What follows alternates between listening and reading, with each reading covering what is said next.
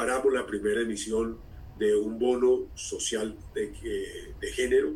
Eh, recogimos eh, alrededor de 113 mil, 115 mil millones de pesos en esa emisión de bono de la mano de Vida Invest.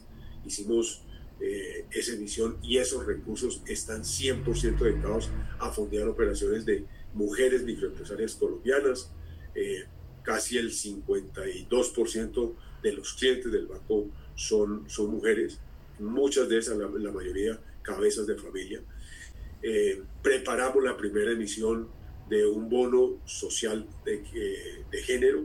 Eh, recogimos eh, alrededor de 113 mil, 115 mil millones de pesos en esa emisión de bono de la mano de Vida Invest.